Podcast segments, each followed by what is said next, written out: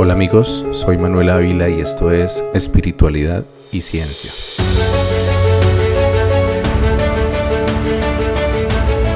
En uno de los primeros episodios de mi podcast, narré cómo durante mi infancia reconocí el sentimiento de la atracción hacia las mujeres y encontré en ese sentimiento una importante fuente de satisfacción.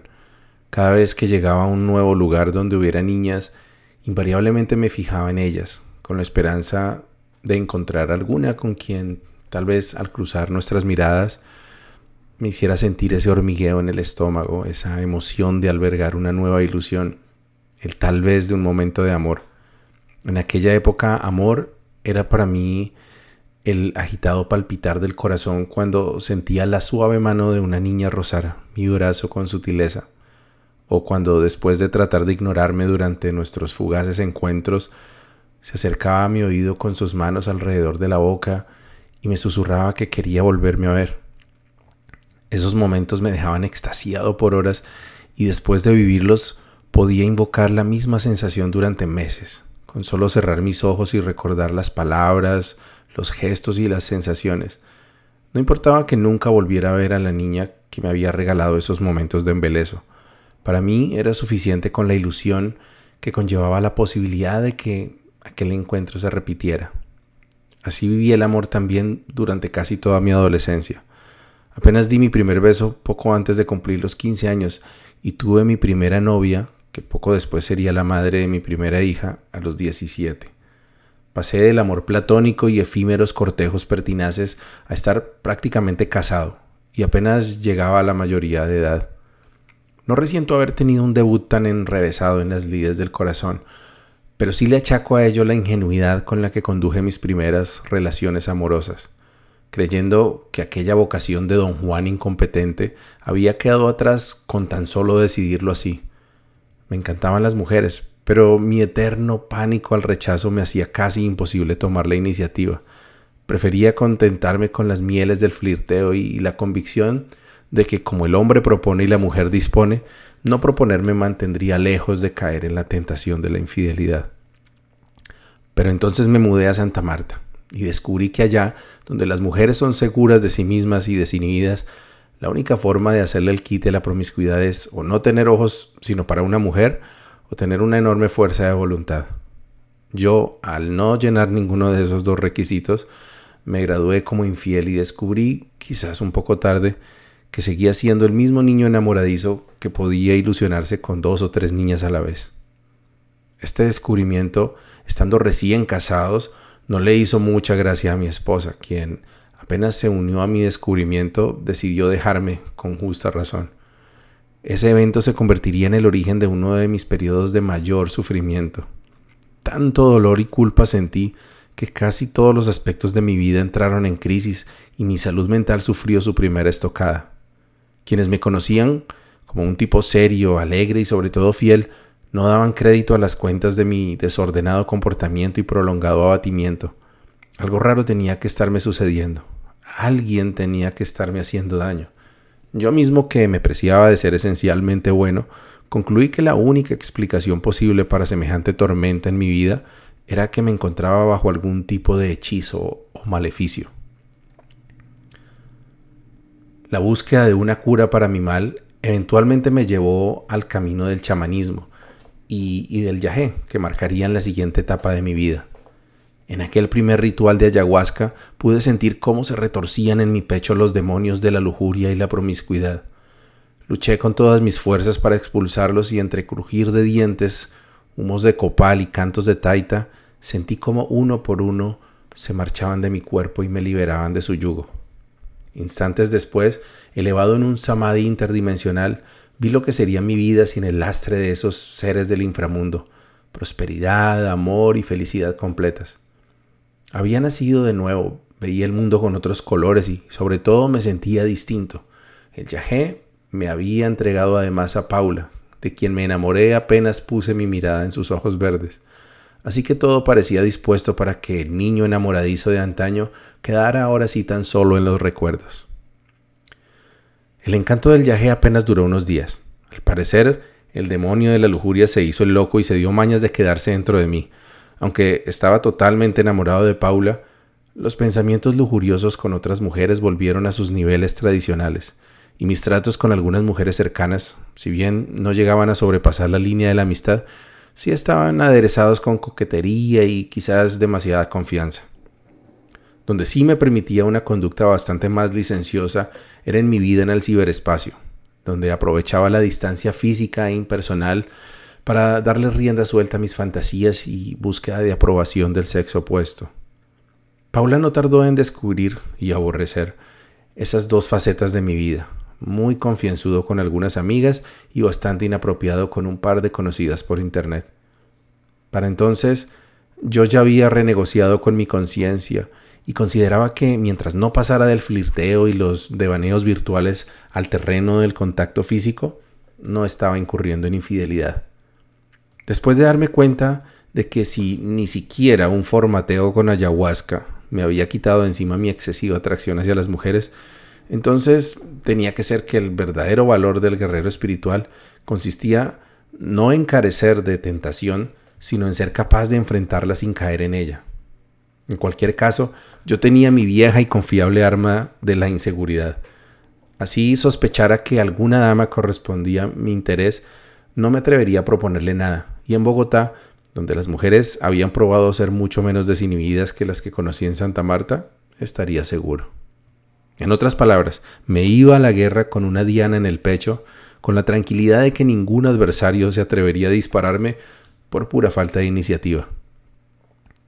Esta enredada maraña moral me llevó a sugerirle a Paula que debíamos blindar nuestra relación ante la infidelidad, no hacerla inmune a ella, sino blindarla, para que cuando se presentara y yo sabía que se presentaría, no nos llevara por delante.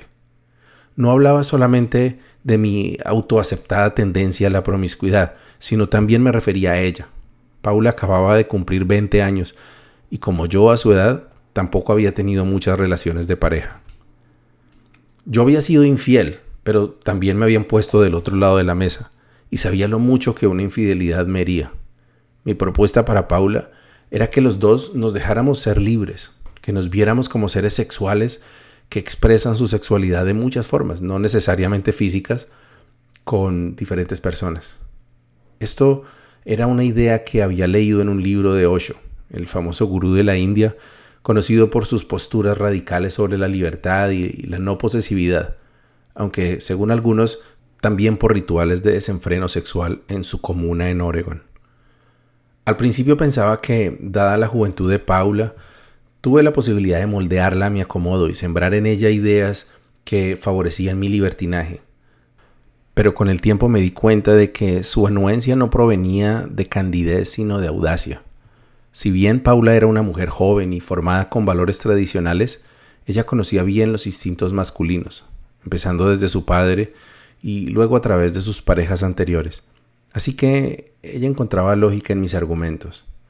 Lo más posible era que mi instinto de picaflor sería la piedra en el zapato para la que yo quería que creáramos callo, pero le hice saber a Paula que también creía que era posible que ella en algún momento tuviera que vivir alguna experiencia con otro hombre y no quería que algo así nos destruyera. Los años siguientes nos preparamos para la tormenta, hablando de forma cándida sobre cosas que normalmente las parejas no comparten. Le contaba cuando me atraía a otra mujer, le dejaba ver algunas de mis conversaciones picantes e insustanciales por internet y ella me contaba si le gustaba algún cantante o si algún hombre por la calle le parecía atractivo. La cosa definitivamente no era equivalente porque ni en 20 años Paula habría logrado juntar tanto material inapropiado para contarme como el que yo compartía con ella. Sin embargo, esa confianza se convirtió en una de las partes más importantes de nuestra relación. Además de amores y amantes, éramos amigos y cómplices. No había ningún tema que no pudiéramos abordar. Nos permitíamos salir con personas con quienes sabíamos que había alguna atracción física y hasta tener algún chat erótico de vez en cuando.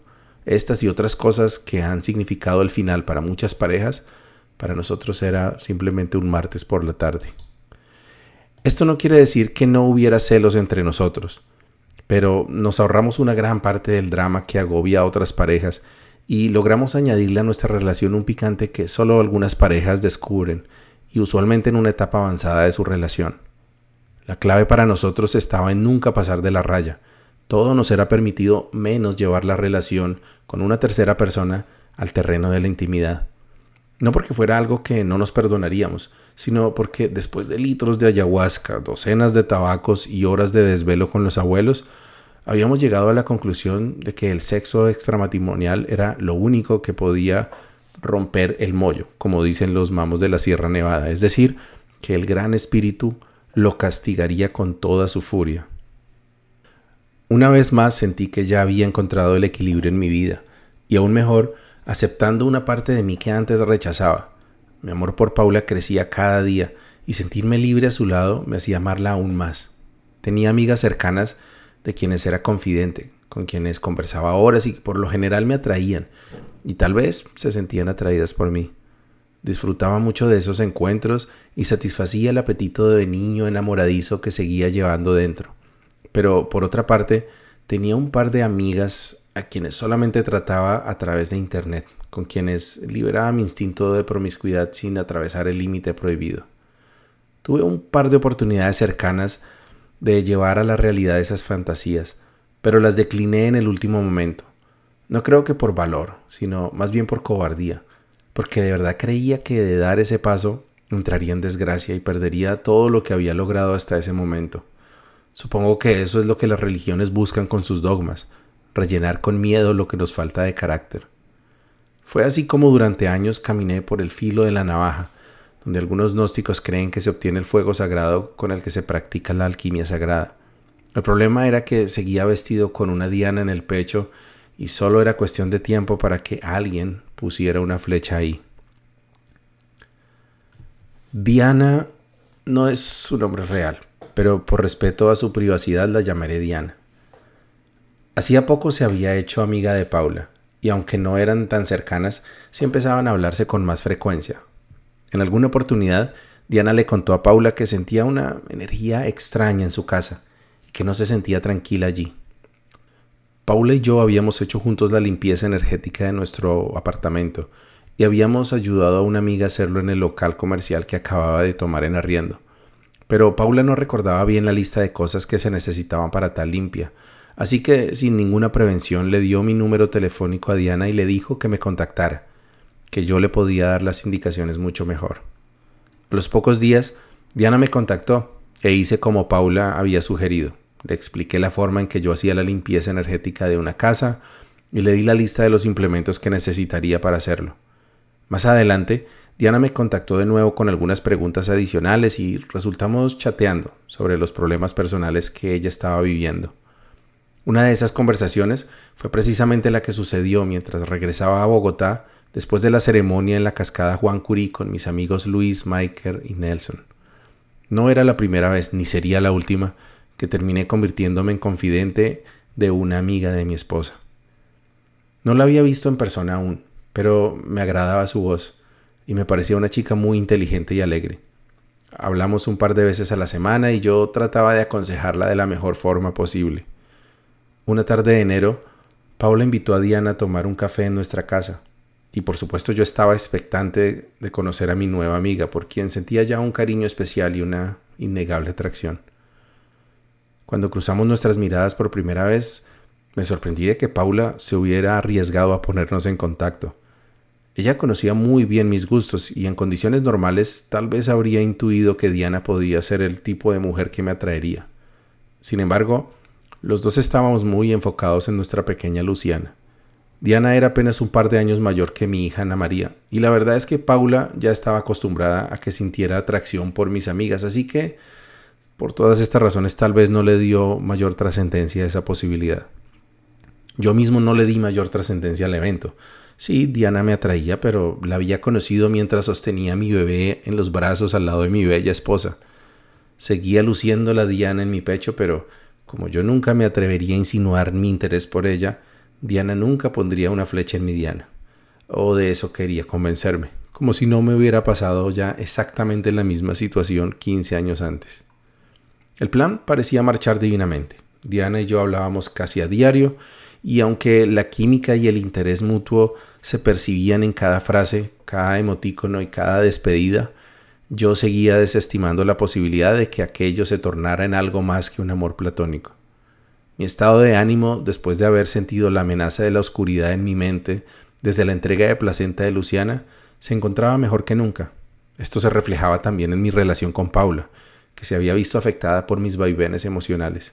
Y gracias a mi nueva distracción sentimental, se me veía más sonriente y juguetón que en los meses anteriores. Entonces, sucedió lo predecible. En un mensaje de voz, Diana me confesó que se sentía muy atraída por mí y que simplemente quería que lo supiera. Yo tardé un par de minutos en reaccionar, pero debo decir que ni por un momento lo dudé. Le respondería que correspondía totalmente a sus afectos y que me moría de ganas de tener una aventura con ella. Ni siquiera dudé que ella tuviera esa intención. De otra forma, ¿para qué se habría tomado la molestia de revelarme sus sentimientos sabiendo que con ello estaba traicionando a una amiga? Tampoco me sentí culpable ni confundido. Tantos años de camino espiritual para supuestamente estar preparado y luchar contra la tentación cuando se presentara. Y ahí estaba yo con los ojos brillando y una sonrisa de idiota, preparándome para emprender uno de los caminos más difíciles que un hombre puede emprender el de engañar a su pareja, llevar una doble vida, arriesgar todo, lo más valioso por un instante de emoción. Pero no se me pasó por la mente ni por un momento la posibilidad de rechazar esa oportunidad. Le dije a Diana que me encantaba, que me gustaría que nos viéramos a solas cuando ella pudiera.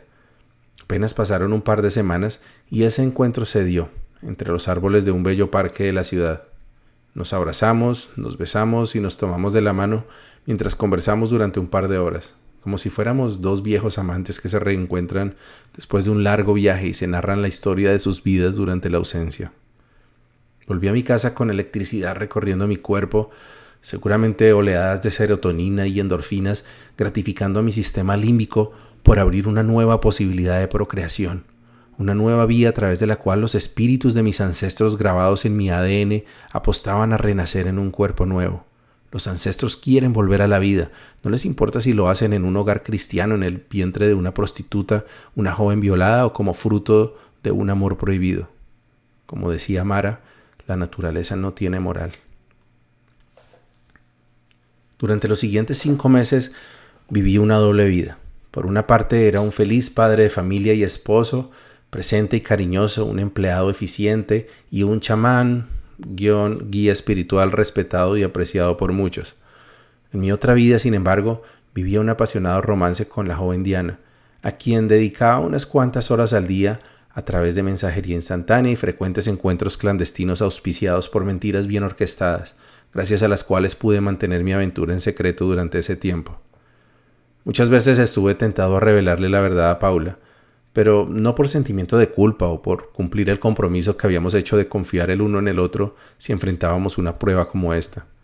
Quería contarle porque me moría de ganas de compartir con ella la felicidad que estaba sintiendo, contarle las experiencias que estaba viviendo y hacerla partícipe de mi aventura. Al final no llegué a hacerlo porque mi relación con Diana tenía el agravante de su amistad con Paula.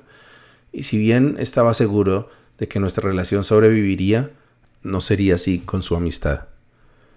Sé que esa era una pobre excusa a mi cobardía, porque sabía que a pesar de todo Paula me entendería.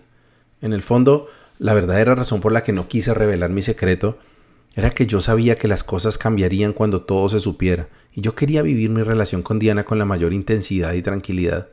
Al fin y al cabo, a la sazón nos encontrábamos adelantando los trámites de mi visa de trabajo para los Estados Unidos, donde todo parecía indicar que después de casi tres años de intentos fallidos, al fin lograríamos emigrar en septiembre de ese año.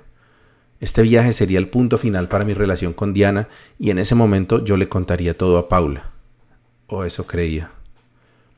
La cultura popular dice que cuando se es infiel es porque algo le falta a la relación o porque se ha acabado el amor. También se cree que la persona que está llevando una doble vida vive con estrés constante y miedo de ser descubierto.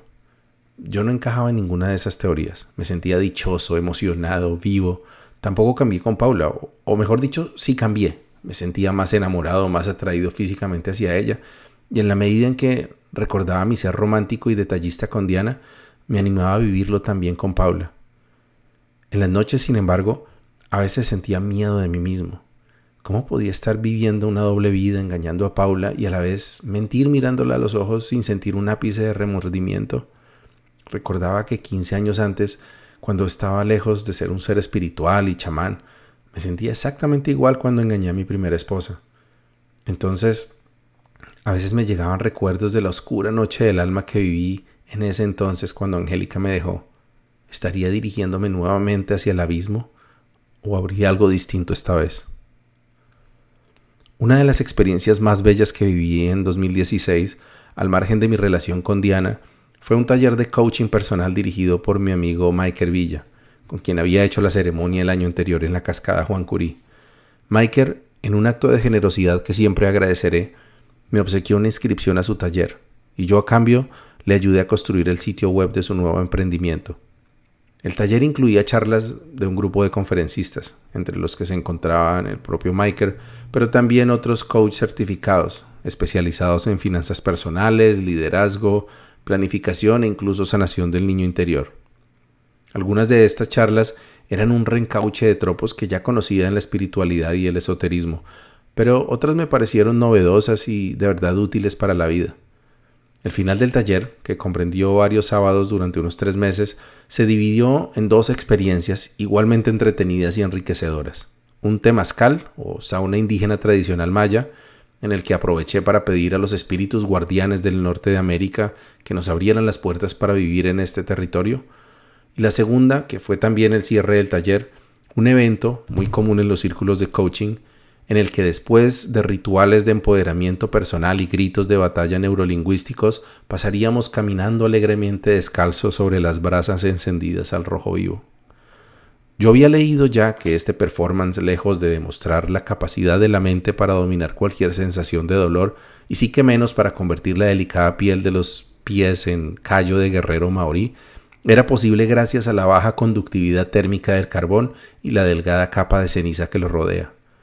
Los asistentes al curso nos formamos en fila india y uno por uno fuimos atravesando los tres o cuatro metros de brasas encendidas al compás de palmas y el coro de sí se puede, sí se puede. Es interesante que en el afán de arrogarle a la mente propiedades que no tiene, el coaching pierde la oportunidad de enseñar a través de la caminata de brasas la verdadera forma en que la mente logra tal hazaña. La instrucción que teníamos era simplemente Tienes que estar seguro de que es posible visualizar tu meta y no pensar en el peligro, dominar tu propio miedo. Las brasas representarían ese miedo primario que nos detiene y que nos impide lograr nuestras metas. Yo miré los carbones encendidos y no pude evitar hacer la analogía con mi peligrosa relación con Diana. Apreté los puños, fruncí el ceño y me lancé a las brasas con pasos largos que más bien fueron pequeños brincos con los cuales llegué a la otra orilla. Levanté mis brazos en actitud triunfal y con entusiasmo grité ¡Sí se pudo! mientras trataba de disimular el dolor que me producían las cuatro o cinco ampollas con las que acababa de bautizar mis pies descalzos. El secreto para caminar sobre el fuego sin quemarse, luego lo supe, es caminar al ritmo adecuado, muy lento y las brasas tendrán tiempo suficiente para causar una quemadura, o muy rápido y entonces los pies se hundirán demasiado entre las brasas, penetrando la capa de ceniza que recubre los tizones. El problema no es caminar sobre el fuego, el problema es no saber hacerlo correctamente. Allende las quemaduras de segundo grado en mis pies, disfruté mucho del taller de coaching. Michael y su grupo de verdad querían hacer una diferencia en la vida de sus pupilos. Para mí, que había recibido ya de alguna forma casi todas esas enseñanzas de parte de Mara, del abuelito Luis, los muiscas o tantos otros caminantes de la espiritualidad, fue sin embargo un regalo para el alma. Ya solo faltaba el último evento del taller, que sería la entrega de diplomas y un brindis de despedida. Los graduandos teníamos la posibilidad de invitar a nuestras parejas o padres, así que Paula me acompañó a ese evento de cierre. Después de la entrega de los certificados, la cena y las fotografías de rigor, alumnos e invitados nos dirigimos a la terraza del hotel donde se realizaba el evento para departir un cóctel de despedida. Mientras charlaba con mis compañeros, Paula se acercó y me pidió prestado mi teléfono móvil, ya que el suyo se había quedado sin batería. Cuando terminó la actividad, noté que Paula estaba molesta conmigo. Le pregunté qué le pasaba y como siempre que la notaba molesta sin una razón evidente, me pregunté si tal vez habría descubierto algo. Pero lo descarté inmediatamente porque yo siempre era muy meticuloso y eliminaba los mensajes de texto, fotografías o videos que las aplicaciones de chat y redes sociales almacenaban sin advertir al usuario. Pero cuando íbamos en el taxi de regreso a nuestro apartamento, supe que algo se me habría pasado por alto, cuando Paula me ordenó sin dilación. Dime quién es. Intenté una última mentira, diciéndole que se trataba de una amiga de quien ella ya sabía que teníamos demasiada confianza y ella así lo había permitido. Una mentira solo por mentir, porque mentir empieza como un recurso, se convierte en hábito y al final parece adicción.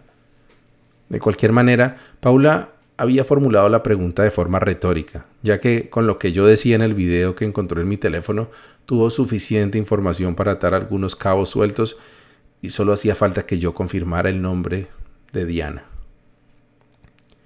Cuando lo hice, la reacción de Paula fue la que cabría esperar, aunque eso sí, no fue ni tan fría ni tan impulsiva como mi reacción cuando vi sus conversaciones con aquel amigo cercano por quien estuvimos a punto de terminar nuestra relación algo más de dos años atrás.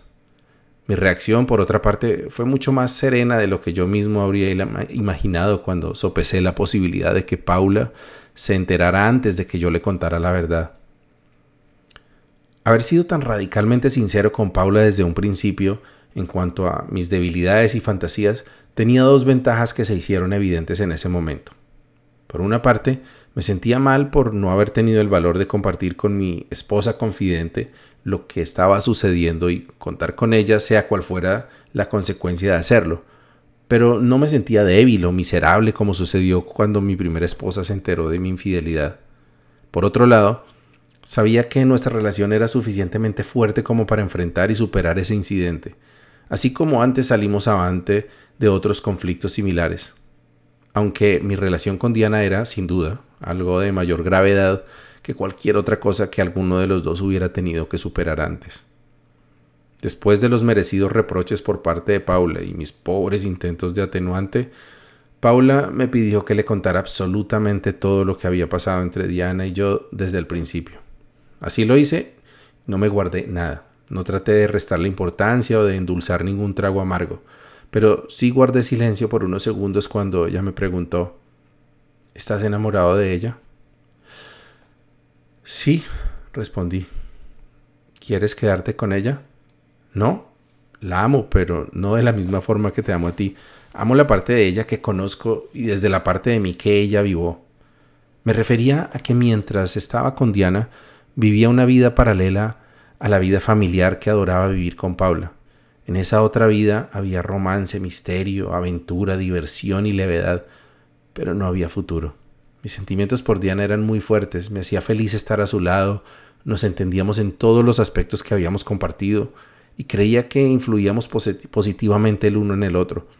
Pero todo esto también era verdad con Paula, además de que había cien cosas más en mi relación con Paula que no había y casi de seguro no podía haber con Diana. Entonces Paula, con lágrimas en sus ojos, hizo la pregunta que más temía. ¿Te vas a alejar de ella? No lo sé, perdóneme. Ambos necesitábamos tiempo para pensar. Yo no quería alejarme de Diana de un momento a otro y Paula no quería seguir conmigo si eso significaba tener que vivir en la continua incertidumbre de si mi amor por Diana era mayor que el que sentía por ella o temer que algún día yo decidiera terminar nuestra relación para irme con Diana. Monté en mi bicicleta para tomar un poco de aire y me dirigía hacia la casa de Mara. Era la persona en quien más confiaba y sabía que ella me daría un consejo objetivo. Tenía que cortar mi relación con Diana, pero ¿cómo hacerlo sin convertirla en un ideal o una obsesión a la que quizás terminara persiguiendo como perseguimos los humanos todo lo que nos es prohibido? Mara ya sabía lo que pasaba, no porque fuera una bruja, sino porque en sus más de 50 años de vida había conocido a muchos hombres y mujeres desde su propia experiencia y la de sus pacientes. Manu, ¿Esa vaina es puro sexo o esa niña te hace feliz? Me hace feliz.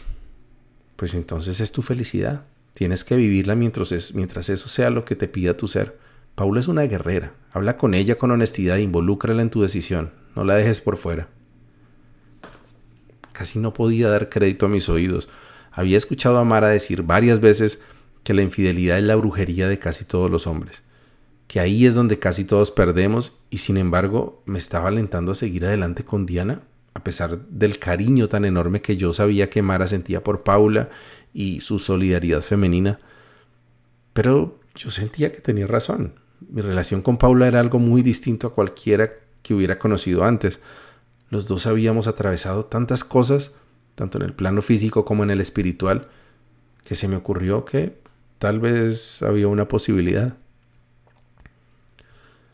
Cuando mermó la molestia inicial de Paula, desplazada en parte por la curiosidad sobre lo que había ocurrido a sus espaldas durante cuatro meses, me confesó que lo que más le sorprendía de todo, aparte de mi inquietante capacidad para esconder algo con tanto cuidado y mentir con tanta facilidad, era el hecho de que durante ese tiempo ella me había sentido presente, amoroso y cercano, le aterraba la posibilidad de que esto fuera parte del engaño, que, dada mi facilidad para mentir, hubiera logrado fingir tanto amor y tanta alegría de estar a su lado. Comprendí inmediatamente su preocupación y le di la razón. Yo mismo me sentía asustado por mi capacidad de mentir. Le dije que era algo sobre lo que había pensado mucho y había llegado a una conclusión. Me di cuenta de que se me facilita mentir porque las cosas sobre las que mentí me parecen triviales, decirte que estaba con un cliente cuando en realidad estaba con Diana, esconder mis mensajes de texto, justificar con mi trabajo algunas horas de más conectado a internet desde el estudio.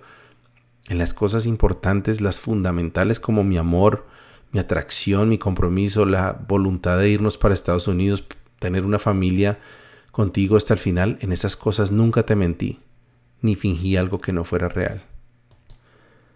Desde hacía muchos años, había descubierto que me es posible amar a más de una mujer al mismo tiempo, quererlas con intensidad, admirarlas, entregarles lo mejor de mí. Esto, por supuesto, no es un descubrimiento revolucionario. Es probable que la mayoría de los seres humanos tengamos esa capacidad, aunque nuestra sociedad la reprime para evitar el sinnúmero de problemas que la poligamia ocasiona.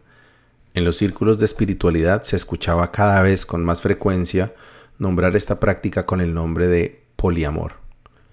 Lo cierto era que tener una nueva ilusión en el corazón me había hecho olvidar de la angustia que me había generado esa última toma de Yajé durante la entrega de placenta de Luciana. Sentirme deseado por dos atractivas mujeres potenciaba mi autoestima y me llenaba de energía. Este era el estado mental con el que afronté el día a día durante el tiempo que sostuve mi relación con Diana y como resultado mi amor y atracción por Paula se habían intensificado. También había un componente pragmático en el proceso. Diana había despertado en mí un romanticismo que con el tiempo había perdido con Paula. Sentirlo de nuevo me hizo esforzarme por revivirlo en mi relación con mi esposa, y así lo hice, volviendo a tener detalles que se habían perdido, observándola y admirándola como cuando me enamoré de ella por primera vez. Conversé con Paula sobre todos estos temas, y le hice saber que no quería dejar a Diana aún, que quería seguir viviendo mi relación con ella hasta que nos fuéramos para Estados Unidos, y le propuse que, si me lo permitía, yo la mantendría al tanto de todo lo que sucediera y que no le ocultaría nada más. Su respuesta, después de algunas horas de pensárselo, me tomó por sorpresa. Ok, puedes seguir tu relación con Diana, pero yo no voy a ser una observadora externa. Yo voy a estar ahí con ustedes. ¿Cómo? ¿Dices que tengamos una relación los tres? No seas bobo, no voy a ser un trío con ustedes. Pero Diana era mi amiga. Esto fue una traición muy triste de parte de ustedes dos, pero llegué a sentir cariño por ella y a ti te amo. Así que estoy dispuesta a tratar de restaurar mi relación contigo y mi amistad con ella. Y no sé, tal vez hagamos planes los tres, tratemos de conocernos de una forma distinta, que cada uno sepa su lugar en la vida del otro y no haya más engaños. Nuevamente me sentía sobrecogido por la madurez y el tamaño del corazón de mi Paula así como cuando teniendo solo 20 años se convirtió en una madre para mi hija Ana María, como cuando decidió meterse de lleno en la comunidad muisca para acompañarme en mi búsqueda espiritual, a pesar de que ella no tuviera ni la sangre ni las tradiciones de ese territorio, o cuando se obligó a convertirse en bilingüe para ser la mejor compañera de aventura en mis viajes, nuevamente estaba dispuesta a vencer sus miedos, pasar por encima de sus prejuicios y caminar de mi mano hacia lo desconocido. Diana también era una mujer realista y de mente abierta, así que estuvo de acuerdo en que Paula tenía derecho a decidir el curso de los acontecimientos de ahí en adelante. Además, también sentía un gran cariño por Paula y le gustaba la idea de intentar algo distinto en el amor. Tal vez abrir la posibilidad para que después de nuestra partida pudiéramos mantener algún tipo de vínculo. Seguimos adelante con el plan y doy fe de que todos hicimos nuestro mejor esfuerzo. Paula retomó su amistad con Diana, haciendo planes juntas como antes, hablando sobre el nuevo tema en común y sus temas anteriores. Diana contestando todas las preguntas de Paula y tratando de honrar la confianza que había depositado en ella. Y yo jugando a los dados con el destino, haciendo malabares con fuego y tratando de no quemarme en el proceso. O como decía Samael un Beor, caminando por el filo de la navaja. No obstante, las cosas no tardaron en irse cuesta abajo. Paula con frecuencia tenía episodios de angustia con la razonable sensación, en ocasiones acertada, de que Diana y yo le ocultábamos algo. Y yo, la verdad sea dicha, ya no encontraba tanta emoción en mis encuentros con Diana. Porque ya no eran prohibidos en primer lugar y porque yo no podía evitar sentirme culpable imaginando que Paula se sintiera desplazada o reemplazada. Pero quizás la estocada más certera en nuestro improbable experimento fue la mala noticia de que mi solicitud de visa de trabajo americana había sido rechazada. Ya no había la posibilidad de una salida fácil de mi relación con Diana. Solo quedaban dos alternativas. Cortar la relación aún sin que hubiera un viaje de por medio o tratar de mantener en pie el castillo de naipe sentimental que habíamos armado en medio de un vendaval emocional. Sin embargo, no todo fue negativo, aún para Paula quien logró su objetivo de tomar las riendas de nuestra relación y sobre todo de su situación. Había dejado de ser una esposa engañada para convertirse en una mujer libre que eligió un hombre aceptando sus virtudes y debilidades con el mismo amor. Diana vivió por primera vez un amor edificante, descomplicado y respetuoso y yo recibí el inmenso regalo de poder sentir una vez más la magia del enamoramiento, la emoción de descubrirme a mí mismo en otro ser y de expresar el amor de una forma nueva. Sin la salida fácil de mi viaje a los Estados Unidos, nuestra despedida no llegó en septiembre como yo lo anticipaba. Pero para entonces la situación con Paula se había hecho insostenible. Habíamos encontrado en mi relación con Diana una fuente de emoción y curiosidad para salir de la rutina, pero la novedad se había disipado y nos encontrábamos frente a la perspectiva de tener que manejar tres relaciones que por separado fluían divinamente, pero que en simultánea se complicaban mutuamente. Mi estado de ánimo ya había descendido nuevamente a uno de preocupación inquietud asiduas, y tanto Paula como Diana se enfrentaban cada vez más con frecuencia a sus propios temores e inseguridades debido a la inestabilidad de nuestras relaciones. Fue así como decidimos, yo no recuerdo por iniciativa de quién, que quizás el yajé podría mostrarnos el mejor camino a seguir por el bien de todos. Acordamos ir a la mesa a tomar yajé con el taita Fernando Lezama aprovechando que en ese sábado de octubre Mara asistiría también para acompañar a alguno de sus pacientes. Yo había invitado a Diana a tomar yagé en más de una ocasión y ella se sentía atraída por la idea, pero debido a dificultades personales no había podido hacerlo. Sin embargo, tomar yagé cerca de Paula y de mí, dos personas que en ese momento significábamos mucho para ella, era una oportunidad que no quería perder. Lo que no sabía ninguno de nosotros era que esa toma de Yahé marcaría el fin de nuestra relación poliamorosa y el inicio de un largo calvario que transformó la vida de los tres. La ceremonia prometía ser inolvidable. No solo asistiría Mara, sino que el abuelito Luis también se había unido al plan. También asistirían el novio de mi hija mayor y varios amigos. Claro que el viaje siempre es impredecible y recibirlo estando con Paula y Diana en el mismo lugar me causaba un poco de ansiedad.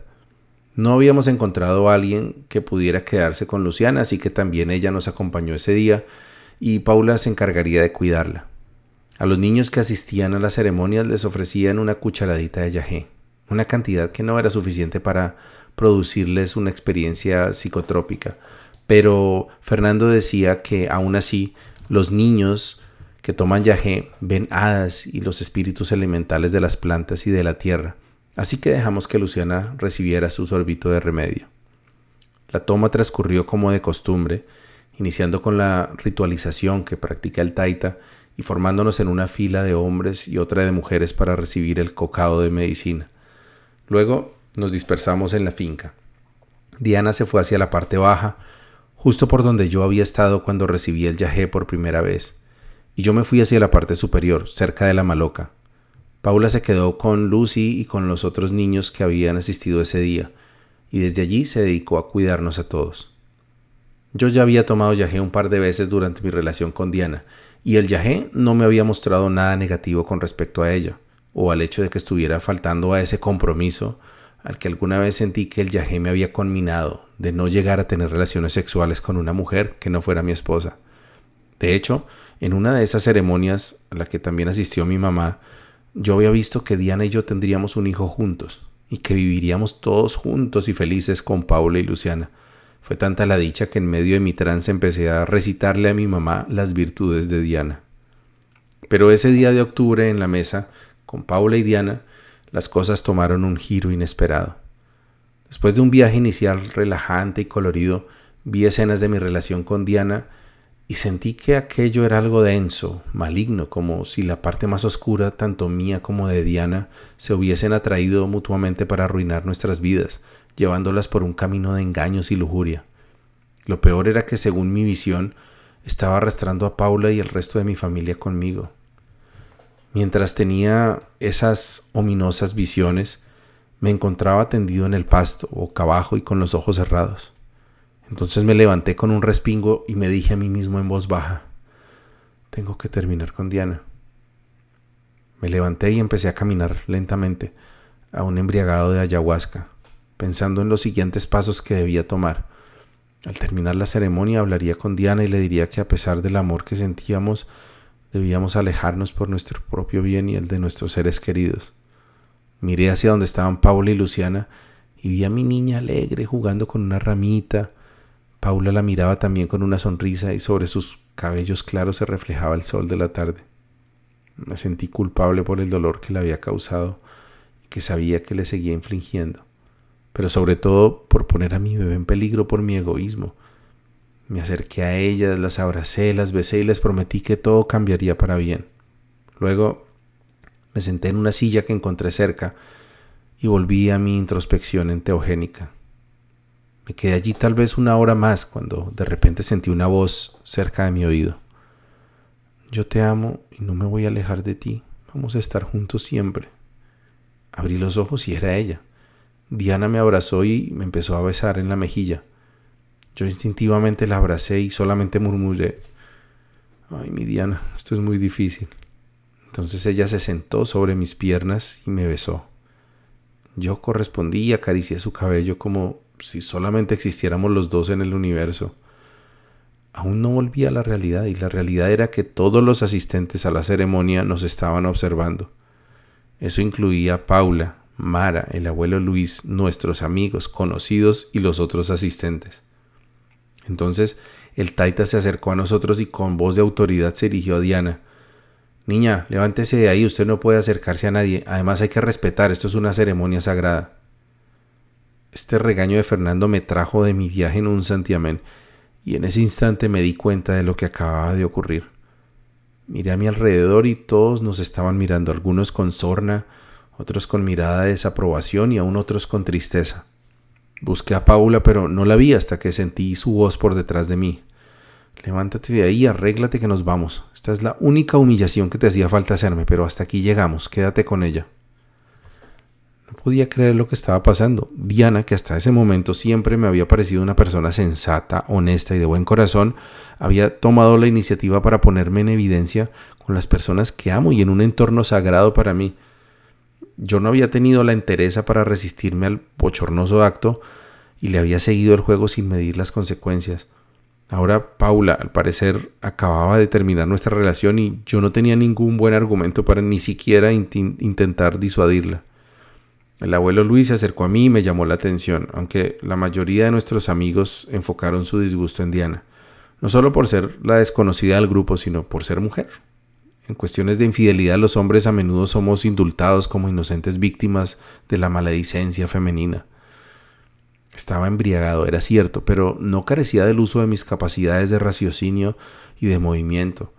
He sabido que algunas personas meten las manos al fuego o se lanzan a rodar por una pendiente durante el trance de yagé, pero yo nunca llegué antes a tal extremo de inconsciencia. Me parecía escuchar la voz del maestro Mauricio Vicencio. El hombre de sabiduría no puede estar ahí revolcándose en el piso como estás ahora. Pasaron varios días hasta que Paula accedió a escucharme nuevamente y aceptar mis pobres excusas. No quería mostrarme como una víctima, pero sabía que de haber estado en sano juicio no me habría permitido una exhibición de debilidad tan vergonzosa. No me arrepentía de sentir amor por otra mujer o por intentar vivir esa experiencia de algún modo, sino por fracasar en el uso de mi fuerza de voluntad al servicio de mi criterio y de mis valores fundamentales. Paula, que conocía una definición más coherente de la palabra amor, supo pasar nuevamente por encima de su molestia y reconocer en mí una verdadera intención de tomar las decisiones adecuadas a partir de allí. En el fondo, ella sabía que yo siempre buscaba alejarme de las situaciones de conflicto innecesario. Y ya le había confesado en el marco de nuestra amistad que mi relación con Diana cada vez me aportaba menos satisfacciones con relación a las dificultades que representaba y que yo prefería conservar un bonito recuerdo que dejar que nuestro experimento poliamoroso se convirtiera en un drama. Pero el drama se me había sentado encima sin darme cuenta. Mi relación con Diana llegó a su fin esa tarde y no volvimos a vernos, aunque a través de los años seguimos en contacto esporádico a través del Internet. Mi relación con Paula se acercó a la normalidad a los pocos días, gracias al impulso dado por la desaparición de un factor de inestabilidad y conflicto recurrente. Yo me sentía tranquilo de retomar la tranquilidad, pero había algo que me inquietaba bastante. La tarde de la infame ceremonia de Yahé, después del show que protagonicé con Diana, seguí procesando los eventos en medio de mi trance y con el sentimiento de culpa mezclado con la preocupación que sentía, entré en un estado de paranoia que podría llamarse también un mal viaje. Durante esos momentos sentí que había fracasado en una simple prueba de fortaleza espiritual y que las consecuencias serían devastadoras. Tal vez incluso mi pequeña Luciana tendría que pagar por la debilidad de su padre. Ese pensamiento me llenó de pavor y me dediqué a perseguir a Luciana por toda la finca porque estaba aterrorizado con la idea de que algo malo le podía pasar. Pues esa paranoia y ese mal viaje no se fueron con la disipación de los efectos del yagé, ni tampoco con la distancia de Diana. Todo a mi alrededor pareció encajar nuevamente en la vida cotidiana, pero yo no lograba hacerlo. Me acechaba constantemente una sensación de vacuidad, de inseguridad. Algo no estaba bien dentro de mí y amenazaba con destruirlo todo. Había decidido caminar por el filo de la navaja y ahora me sentía desgarrado por ella de la misma forma que había quemado mis pies cuando caminé sobre las brasas. El abuelo Suagagua lo había sentenciado bien. Puedes hacer todo lo que quieras, pero recuerda que siempre vas a pagar por tus actos. Buen camino y buena brisa.